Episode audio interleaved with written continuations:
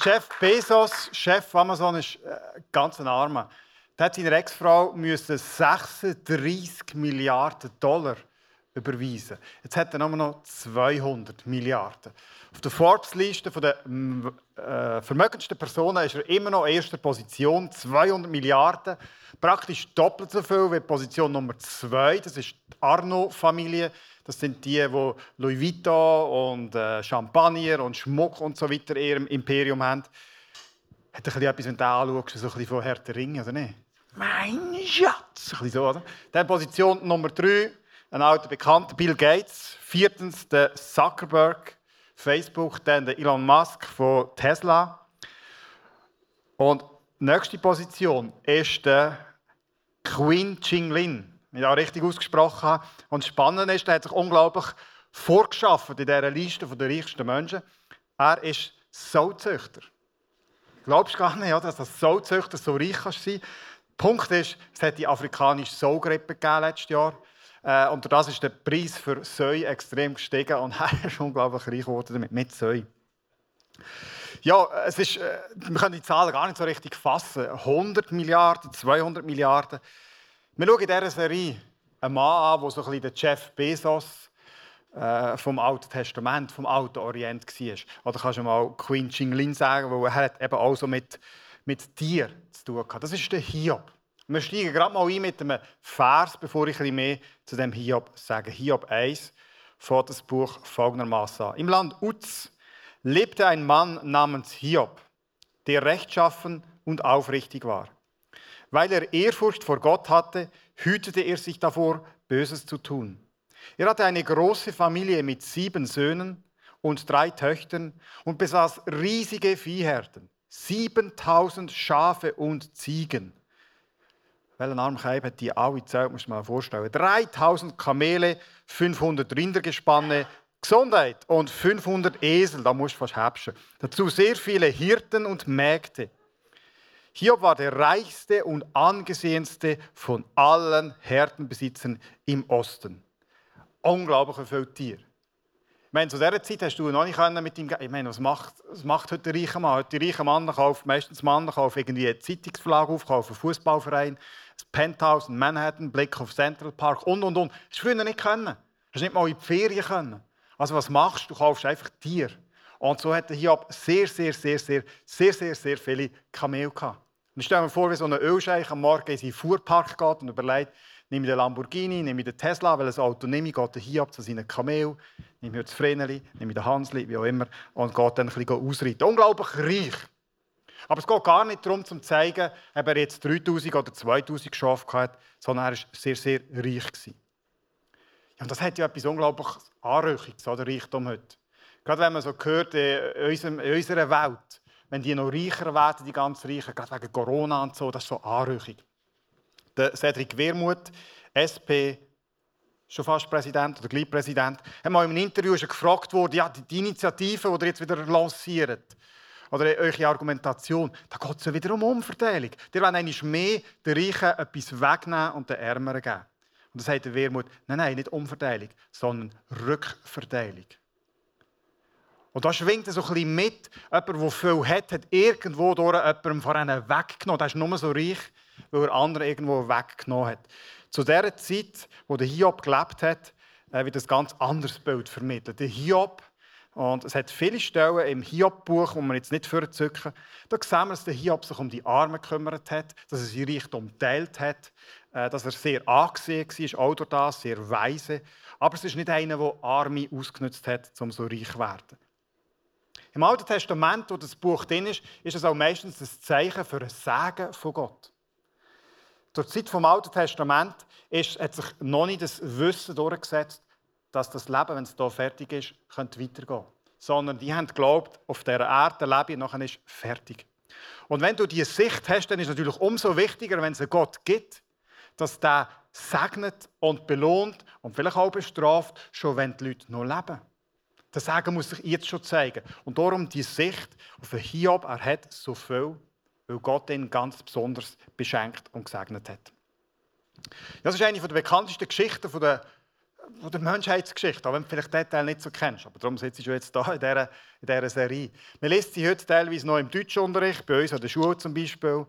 Tun wir es mit Goethes Faust vergleichen, wo dort geht es also um Wetten mit Gott und dem Teufel. Also ganz bekannte Geschichte, es gehört, um das ein bisschen einordnen in die sogenannte Weisheitsliteratur. Es gibt drei Bücher in der Bibel, die dazu gehören. Und der Hiob ist eingebettet drin. In den Sprüchen, in diesem Buch, Dort wird so ein Bild vermittelt, vielleicht hast du auch schon gelesen, so von Gott hat die Welt so geordnet, weise geordnet, dass jemand, der sich weise verhält, auch belohnt wird. Der, der seine Kinder gut erzieht, dann kommen dann auch Kinder gut raus. Jemand, der fleissig ist, wird reich werden. Es gibt wieder so eine Gesetzmäßigkeit. Du bekommst da, wo du verdienst. So tönt es manchmal, so wie absolute Gesetz. Der Prediger, ein anderes Buch, ist dann recht pessimistisch und sagt, ja, Moment längst nicht jeder bekommt da, wo er verdient. Der, der, der böse ist, dem geht es manchmal besser, als dem, der aufrecht ist. Das Leben ist unvorhersehbar, manchmal schwer zu ordnen. Das ist der Prediger. Und dann bleibt die Grossfrage, ja, ist denn Gott jetzt unterm Strich weise und gerecht oder ist es nicht? Und darum geht's, um das geht es im Buch Hiob. Das ist so eingebettet in die drei Bücher. Ja, wer hat das Buch geschrieben? Man weiß es nicht. Die jüdische Tradition sagt der Mose, der, der die ersten Bücher Mose geschrieben hat. Aber auch da musst du dir nicht vorstellen, Mose und Hiob sitzen zusammen, trinken ein Bier und der Mose sagt, komm, erzähl mal deine Geschichte, ich schreibe gerade mit. So eine Geschichte wird überliefert und dann hat sie vielleicht irgendwann nach vielen Generationen der Mose äh, aufgeschrieben. Der Luther hingegen hat gefunden, der Salomo hat das geschrieben, wie auch immer. Außerdem findet man gar nicht so recht heraus, wenn die Geschichte genau sich abgespielt hat. Einfach viel, viel früher, zur Zeit der grossen alten Patriarchen. Aber es ist auch gar nicht so wichtig. Es ist nicht so wichtig, wer es geschrieben hat. Es ist nicht so wichtig, wo das genau spielt. Weil das, was hier erlebt, ist etwas Universales. Es geht in dieser Serie um Leid. Wir gehen zusammen in dieser Serie ähm, paar, fünf, sechs Celebrations lang drehen wir uns um das Thema. Weil das ist ein Thema, das wir alle damit zu tun haben. Vielleicht steckst du mittendrin in einer grossen, schwierigen Situation. Vielleicht hast du bis jetzt ein behütetes Leben leben. Aber wir wissen irgendwo alle, es ist nicht eine Frage, ob es uns trifft, sondern, sondern wenn. Und wir möchten lernen, wie wir können im Leid auch gerade ganz speziell Gott begegnen Heute, heute brauchen wir ein bisschen den Kopf. Heute müssen wir ein bisschen den Boden ebnen. Jetzt mache ich etwas, das dich ein bisschen herausfordert, ein paar Minuten lang. Du musst dich ein bisschen anstrengen. Ich weiß, es ist ein bisschen schwierig, so und jetzt oben. Ich lade dich aber ein, weil es geht im Kern vom Hiob um eine Frage, die die Leute auch heute noch sehr, sehr stark bewegt. Habe das mitgebracht, so eine Kreisgrafik, wo du das siehst. Es geht um die Frage, wie kann denn ein Gott, der ja liebend ist, auch gütig ist, auch geschrieben, uns mega soll lieben wie kann denn der Leid, äh, Leid zulassen? Wie passt das zusammen, äh, wenn er wirklich weiß, was auf dieser Welt abgeht, allwissend ist, alles weiß und sogar allmächtig ist, könnte eingreifen, bringe ich mit dem Kopf da nicht zusammen, dass ein so ein Gott soll Leid zulassen. Und wir haben ein paar Minuten Zeit, um das ein bisschen auseinanderzukatschen. Heute kannst du sagen, ja, interessiert mich nicht. Oder was bringt mir das denn dann ganz praktisch? Aber es ist einer der, mit der häufigsten Gründe, warum sich äh, wo Leute an, den, an, den, an dem Glauben an Gott absagen oder zweifeln. Weil, ich meine, wie kann man unseren Glauben, Glauben an Jesus vereinbaren mit so viel Leid auf dieser Welt? Und wenn du sagst, ja, für mich persönlich ist das nicht so eine Frage, die mir unter den Nägeln brennt, aber du wirst sicher mit, in deinem Leben mit Leuten zusammenkommen, das wirklich eine Frage ist, die unter den Nägeln brennt. Wie kann, äh, wie, wie kann das aufgehen? Wie kann der christliche Glauben verheben?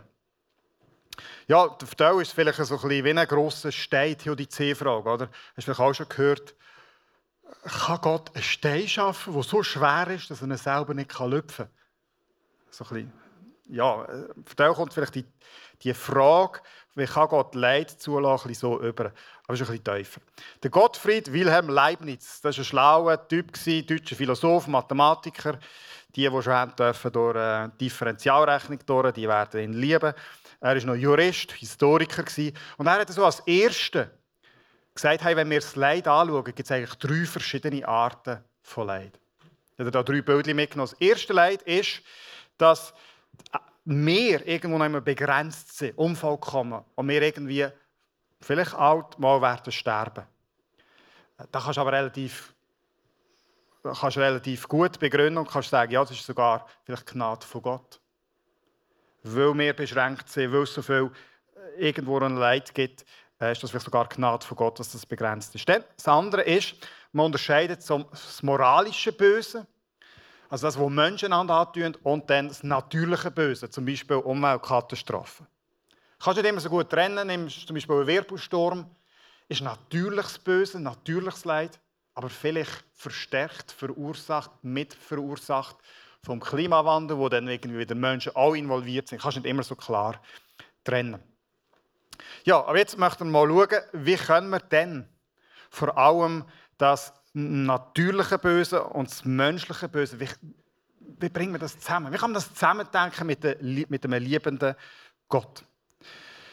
Die erste Lösung ist, dass man sagt, ja, das Leid, jetzt schauen wir das mal an. Leid ist ja vielleicht gar nicht wirklich so schlimm oder Leid hat ja vielleicht einen höheren Zweck. Ich habe einen Professor gehört über das Referieren so an einer theologischen Ausbildungsstätte. Und dann haben wir so viele Junge aus christlichem Elternhaus. Und dann fragt sie dann immer zuerst, warum gibt es Leid, warum lässt Gott Leid zu? Und dann kommen so Argumente, so Standardsätze. Und dann hat das bezeichnet als christliche Dünnschiss-Antworten. Ja, weil sie manchmal einfach so, es tönt so gut, du hast sie auf einer Postkarte, das ist vielleicht ein Bibelvers aus dem Zusammenhang raus, und einfach so ein Sätzchen.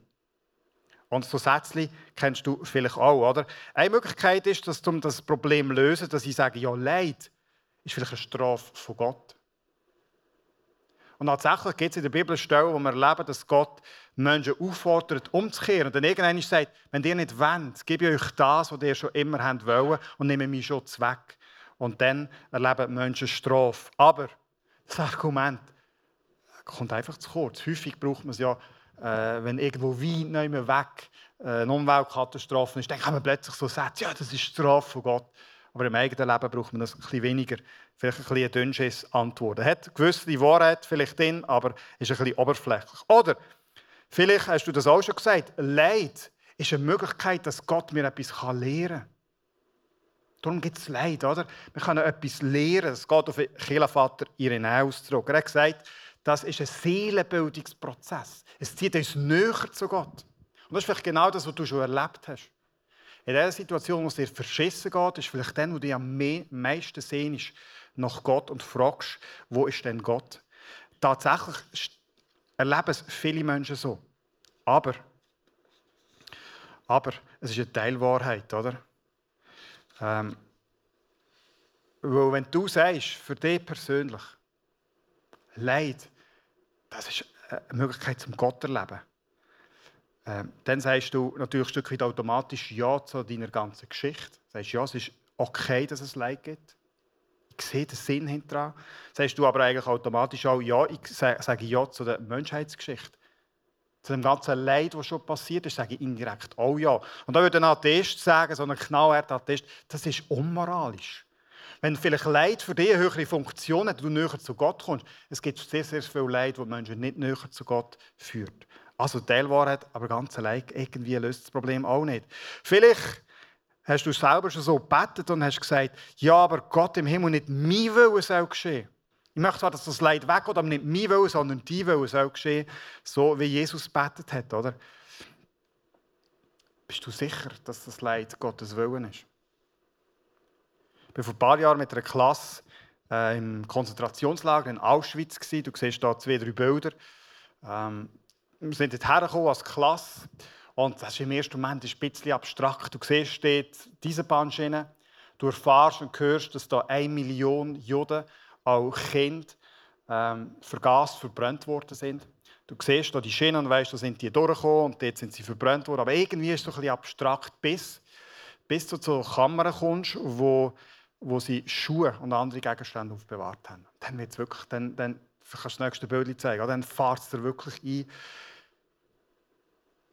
Ist das Gottes Wille? Ist das Gottes Wille gewesen? meine, wenn Leid wirklich Gottes Willen ist, dann muss ich ja sagen, hey, dann müssen wir Leid gar nicht bekämpfen. Dann ist ja, ein bisschen zuspitzen, dann ist ja Leid etwas Gutes, weil bringt den Menschen näher zu Gott. Dann wäre es sogar gut, es gäbe möglichst viel Leid. Merkst du, wie auch da das Argument irgendwie so ganz 100% geht nicht auf. Oder vielleicht bist du fest überzeugt, ich möchte die Überzeugung nicht nehmen, aber bist du fest überzeugt, ja, das, was mal später kommt, eine Ewigkeit. Und ich darf mit Jesus zusammen sein, das wiegt alles Leid auf. Ja, aber hat denn Gott nicht können uns direkt dorthin schaffen? Warum denn der Umweg über das Leid?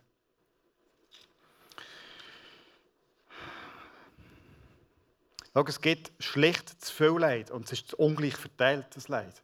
Dass das einfach so locker wird aufgehen. Also probieren Theologen und Philosophen an drei anderen Sachen zu schrauben. Wir probieren zum Beispiel zu schrauben an der Allgütigkeit, an der Liebe. Und sagen, ja, wenn dann Gott nicht wirklich liebend ist, dann geht alles wieder auf, dann kann ich Leid verstehen.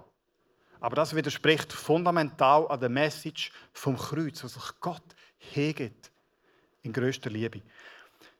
Dann könnte man ja sagen, an der Allwissenheit könnte ein bisschen schrauben. Oder? Wenn Gott nicht alles weiß, oder wenn er die Welt geschaffen nicht alles gewusst hat, was, wenn er keine Ahnung hat, dass Auschwitz rauskommt, dann ist er aus dem Schneider. Aber wenn dann Gott schon von Anfang an gewusst hat. Die klassische Sicht von Gott ist, dass Gott zeitlos ist. Das kannst du dir vorstellen, das ist die ganze Geschichte der Menschheit. Da angefangen, da irgendwann hört sie dann vielleicht auf. Und Gott ist wie nie so außerhalb von dem Zeitstrahl. Kann von jeder Seite daran her, hat alles gleichzeitig präsent. Heißt dann aber gleichzeitig, dass Gott, als den ganzen Prozess lostreten hat, Auschwitz schon gewusst hat, dass er schon dies Leid, jedes Leid schon gewusst hat. Also ein bisschen provokativ das sein, wenn dann Gott weiß, was da alles für Leid passiert und trotzdem das Ganze anstoßt, ist er dann nicht verantwortlich für das Leid.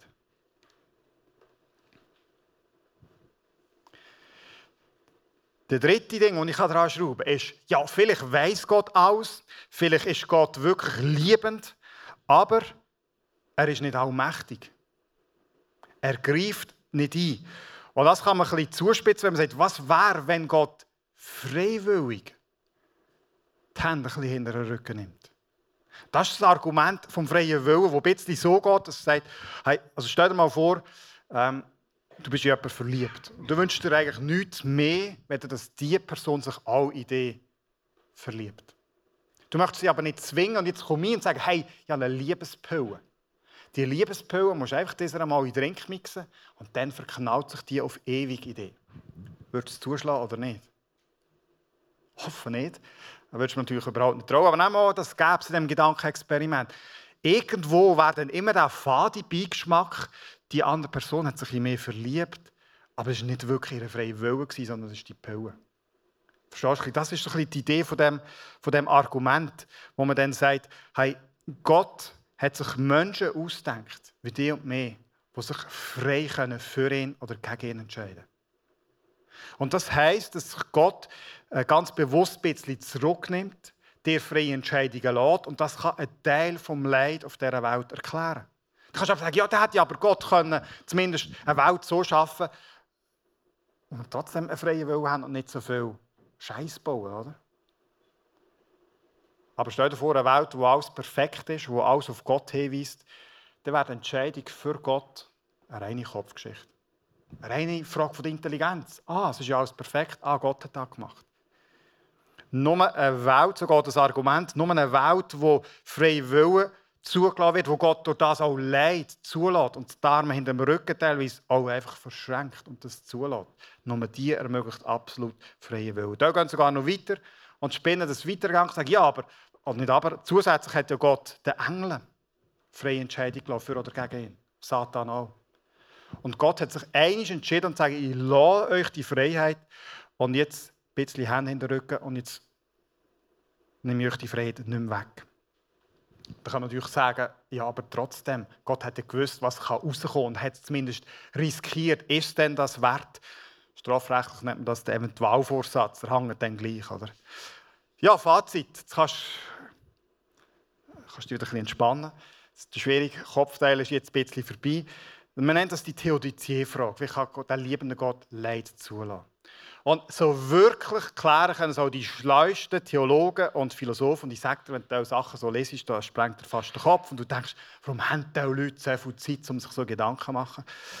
Ähm, man kann es nicht wirklich lösen. Was bleibt und was soll bleiben, ist, Es gibt Argumente, wo man den christlichen Glauben verteidigen kann. Und die andere Position, wenn man zum Schluss kommt, aufgrund von diesen Fragen, es kann keinen Gott geben, keinen liebenden Gott, ist noch viel, ist nicht besser. Weil das heisst dann, jede Hoffnung, jede Hoffnung, dass es mal besser wird, ist weg. Ein Atheist hat auch irgendwo ein Problem, dass Leid gar nicht so schlecht ist, weil Moral gibt es wie nicht. Moral setzt immer voraus, dass du irgendeinen Maßstab hast. wenn seinen eigenen Maßstab hat, gibt es wirklich kein Leid. Die Alternativposition ist auch nicht wirklich befriedigend. Das heisst, wir sind irgendwo durch wieder, sorry, wir sind wieder am Anfang. Am Anfang haben wir gesehen, beim Hiob, was der Hiob macht, im Leiden, er schreit zu Gott. Und ich glaube, die Theodizee-Frage, die, die ganze Geschichte, die er da jetzt probiert zu erklären, wir landen schlussendlich dort, dass wir sollen und dürfen zu Gott schreien, auch im Leiden. Die Fragen sind erlaubt. Und wenn du schwierige Situationen hast und so Fragen hast, hey Gott, liebst du mir wirklich, warum lässt du es zu? So Fragen haben Platz und sollen Platz haben. Ja, schau, ich möchte die letzten Minuten von dieser Message brauchen, um zu überlegen, wie können wir uns denn auf Leid irgendwie vorbereiten. Wir schauen die nächsten Celebrations dann an, was ist, wenn ich jetzt wirklich im Leid bin und das Leid zugeschlagen hat. Wie kann ich jemandem helfen, der im Leid ist? Jetzt möchten wir zum Schluss anschauen, können wir uns denn irgendwo noch einmal vorbereiten? Der Hiob sagt später, nachdem er ein grosses Leid drauf hat, wenn er rückblickend auf sein Leben schaut, im Hiob 29, wäre mein Leben doch wieder wie früher, wie in jenen Tagen, als Gott mich noch bewahrte. Ja, damals in der Blüte meines Lebens, da zog mich Gott ins Vertrauen. Der Segen seiner Freundschaft ruhte auf meinem Haus. Und jetzt, ich dachte, im Kreise meiner Familie werde ich einmal sterben, nach einem langen und erfüllten Leben. Ich gleiche einem Baum, der seine Wurzeln zum Wasser streckt. Auf seine Zweige legt sich nachts der Tau. Meine Würde würde ich nicht verlieren. Bis ins hohe Alter bleibt mir die Kraft erhalten. Also Hiob sagt, irgendwo durch habe ich irgendwie so gelebt, als wäre ich fest überzeugt, dass es mir wird gut gehen bis ans Ende von meinem Leben. Und da entdecke ich mehr drin, da entdecke ich viele andere Menschen drin auch. Vielleicht entdeckst du den auch. Jeder von uns weiß, morgen kann das Telefon kommen, das alles ändert. Morgen kann irgend oder heute Abend etwas passieren. Aber irgendwo leben wir in unserer Gesellschaft trotzdem so, als würde es eben nicht passieren. Ja, sogar, wir probieren alles in unserer Gesellschaft, dass Leid möglichst weit weg von unserem Horizont ist. Soziologen und Anthropologen sagen, also sie studieren, wie Menschen auf der ganzen Welt, wie sind Menschen in der Geschichte umgegangen mit Leid. Welche Gesellschaften sind besser vorbereitet auf schwierige Umstände, auf Leid? Und sie kommen mehrheitlich zum Ergebnis, jemand, der sehr, sehr schlecht abschneidet, ihm die Leute vorbereiten auf Leid, ist unsere westliche Kultur und Gesellschaft. Wenn wir zurückschauen, zum Beispiel, nimmst du irgendwie das Mittelalter, oder? Im Mittelalter ist jedes fünfte Neugeborene im ersten Jahr gestorben. Die Hälfte der Kinder sind zehn Jahre alt geworden, die anderen nicht. Du hast die Hälfte als Familie, die Hälfte von deinen Kindern hast du begraben. Und häufig hast du den Tod daheim, also sie sind daheim gestorben. Du bist konfrontiert mit Leid. Das Leben von unseren Vorfahren war viel leidvoller, schwieriger Aber wenn du studierst, wie die Menschen dann auf Leid reagiert haben, dann stellst du Stunde fest, die haben besser dealen mit Leid. Der Tim Keller hat ein gutes Buch geschrieben zum Thema Leid. Ich möchte ein Zitat äh, mitgeben und ich finde, es tut unglaublich gut spiegeln, wie wir heute leben.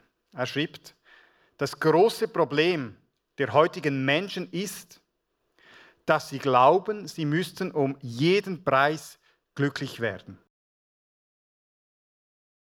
Wir überlegen uns, unter welchen Bedingungen wir am ehesten glücklich werden und versuchen dann, diese Bedingungen zu schaffen.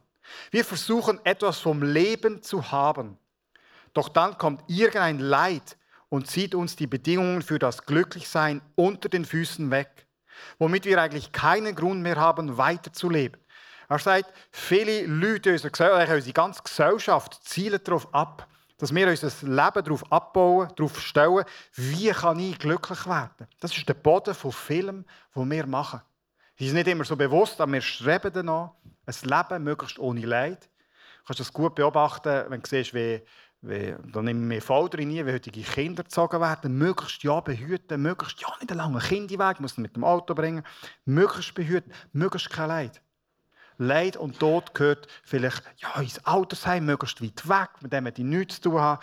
Weil das Ziel von meinem Leben ist, muss glücklich sein. Und der Keller schreibt, wenn ein Leid kommt, dann zieht es den Boden weg. Er schreibt weiter, ganz anders. Ganz anders der Mensch, der nicht in erster Linie glücklich werden, sondern ein sinnvolles Leben haben möchte. Er versucht nicht etwas aus dem Leben herauszuholen, sondern das Leben erwartet etwas von ihm.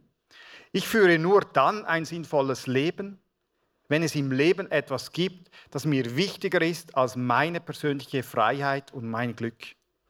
Etwas, für das ich bereit bin, mein Glück zu opfern. Ja, was er da schreibt, bestätigt auch sogenannte Resilienzforscher. So ein Schlagwort aus der Psychologie. Da probiert man seit Jahren herauszufinden, warum gehen auch Kinder und auch Erwachsene besser um mit schwierigen Situationen. Warum zerbrechen auch und auch kommen wir besser klar. Und wie immer streitet man, wie viel ist Gen, wie viel ist Umfeld. Ich habe diese Woche ein Interview gelesen mit so einem Forscher und dann schreibt er, Sorry, jetzt kommt ein bisschen Millennials-Bashing. Es ist einfach gerade über das geschrieben, aber es nimmt mir genauso drin. Er schreibt, die gegenwärtige Studentengeneration, also junge Menschen, die Arbeitsziel studieren, was auch immer, haben ein erstaunliches, höchstes Stresserleben. Ständig unter Stress und Anfälligkeit für psychische Erkrankungen wie Depression. Und das, obwohl der Wohlstand so groß ist wie noch nie, so viele Optionen ist wie noch nie. Und dann das Fazit, da hat wohl die Chance gefehlt, am Leben zu wachsen. Wir machen aus.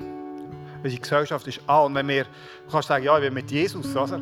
aber wir sind Teil dieser Gesellschaft. Und unsere Gesellschaft ist darauf drin, sagen, hey, eigentlich geht es darum, wie kann ich glücklich sein? Das ist der Boden von unserem Leben. Überleg dir mal kurz, was ist das, wo dir am meisten wird den Boden unter den Füßen wegziehen Was ist das grösste Leid, das dir passieren könnte?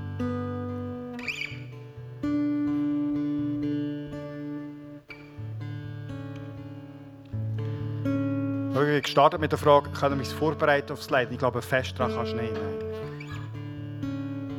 Wenn schwierig, schwierige Sachen in unser Leben kommen, wirklich grosses Leid, Tragödien, dann egal, wie lange du mit Jesus bist und wie fest, es hält dich um. Es hält dich um. Ich glaube, das, was der Keller da sagt, deckt sich mit der Botschaft der Bibel. Er sagt, wenn Basis Glück ist, und dann kommt irgendetwas, vielleicht ist Wichtigste in deinem Leben eine Person.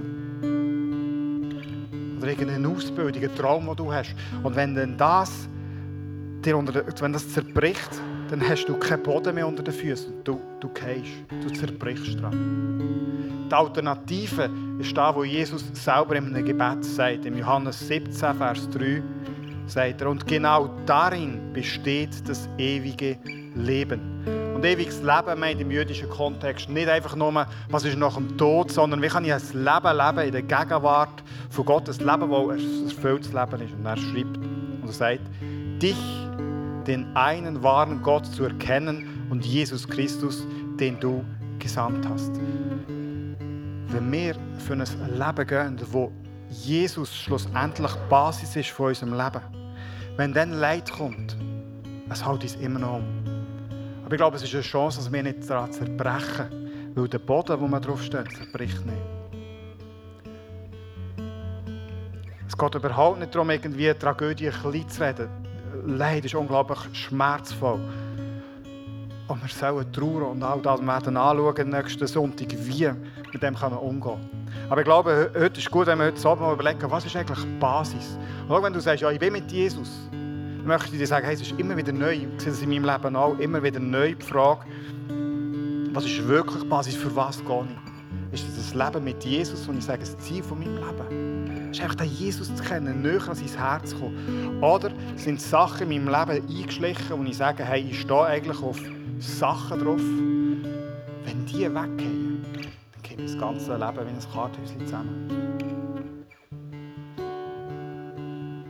Möchte einladen heute Abend, vielleicht machst du das zum ersten Mal, dass du sagst, hey, bis jetzt habe ich in meinem Leben habe ich eigentlich auf mich selber gebaut. Ich bin eigentlich dafür gegangen, dass ich ein gutes Leben habe. Wenn ich ehrlich bin, bin ich dafür gegangen, dass möglichst kein Leid nicht auf mich zukommt. Und das ist nicht einfach nur schlecht. Es geht nicht darum, dass du das Leid suchst. Aber ich werde dir bewusst, dass dein Leben, was du, das, was du baust und setzt, dass wenn wirklich Leid kommt, hat das nicht. Ich möchte dich einladen heute Abend, dass du sagst, hey, ich möchte heute Abend einen Schritt machen und Jesus als Basis von meinem Leben, als Boden von meinem Leben, der mich trägt, auch in schwierigen Situationen.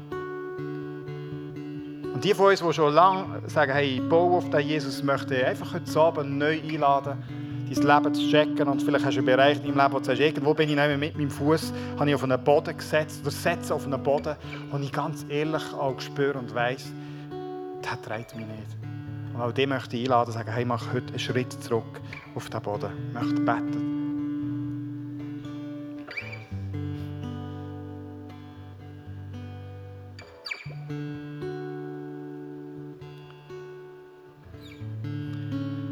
Ja, Jesus, wir haben auch heute Abend die Leitfrage nicht wirklich erklären Es sind so viele, je später wenn wir drin sind, so viele Fragen und wo wir die manchmal eigentlich nicht verstehen. Vielleicht nie werden verstehen auf dieser Erde, aber du hast reichst uns wie die Hand und möchtest Basis, der Boden sein von unserem Leben. Das, was uns trägt, das, was uns festen Stand gibt. Und Jesus, ich möchte heute Abend wieder einen Schritt machen, ganz neu oder zum ersten Mal auf, auf ein Leben, das wirklich auf dir aufbaut. Lass du das Lebensziel Nummer eins in meinem Leben nicht sein, wie kann ich möglichst glücklich werden, wie kann ich möglichst erfüllenden Job haben, wie kann ich möglichst erfüllende Freizeitgestaltung haben, wie kann ich möglichst erfüllende Beziehung haben ist alles auch gut, wenn ich an dem irgendwo noch um das, um das kämpfe, aber ich möchte Basis, Jesus, ich möchte, dass du das bist. Schenk mir heute ein Herz, wo, wo dich mehr liebt, wo in der Liebe zu dir wächst.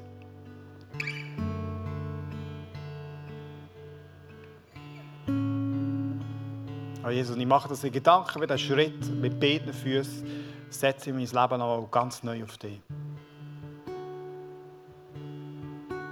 Jesus, ich bitte dich auch für all die von uns, die sich jetzt genau in so einer Situation mit viel Leid fühlen. Ich bitte, dass du sehr speziell tröstest heute Abend, aber auch die ganze Serie, dass es einfach Sündigen und Tage geben dürfen, die sie erleben, dass du ihnen Kraft gibst, dass du sie wieder langsam, langsam aufrichtest. Dass du ihnen aber auch einfach begegnest in der Trauer, im Schmerz. Ich bitte auch, dass sie Leute finden, Leute haben sich um, auch gerade in den Kirchen, die ihnen helfen, durch das Leid durchzugehen, dass sie nicht allein mit durchgehen. Amen. Singen ein Lied zusammen, das das genau nochmal so ein ausdrückt, den, den, den Schmerz, wo wir manchmal fragen, hey, wo ist Gott, wo ist Gott in der Wüste, wo ist Gott im Leid. Das ist eine Möglichkeit, die du auch kannst nutzen auf dieser Seite. Wir mega gerne für dich beten. Vielleicht, dass du den Schritt das ist der Schritt, den ich in Gedanken gemacht habe, mit beiden Füßen das Leben auf Jesus setzen, möchte festmachen, dann komm doch hier rüber. Vielleicht hast du aber auch wirklich Schmerzen, Schleid in deinem Leben. Wir sind mega gerne da für dich und beten. Äh, und sonst darf ich dich bitten, stand auf, leg ab, mach ein Halbhölzchen, was auch immer, wie es dir rum ist. Lass die Zeit, äh, lass uns die Zeit nutzen, um Gott zu begegnen.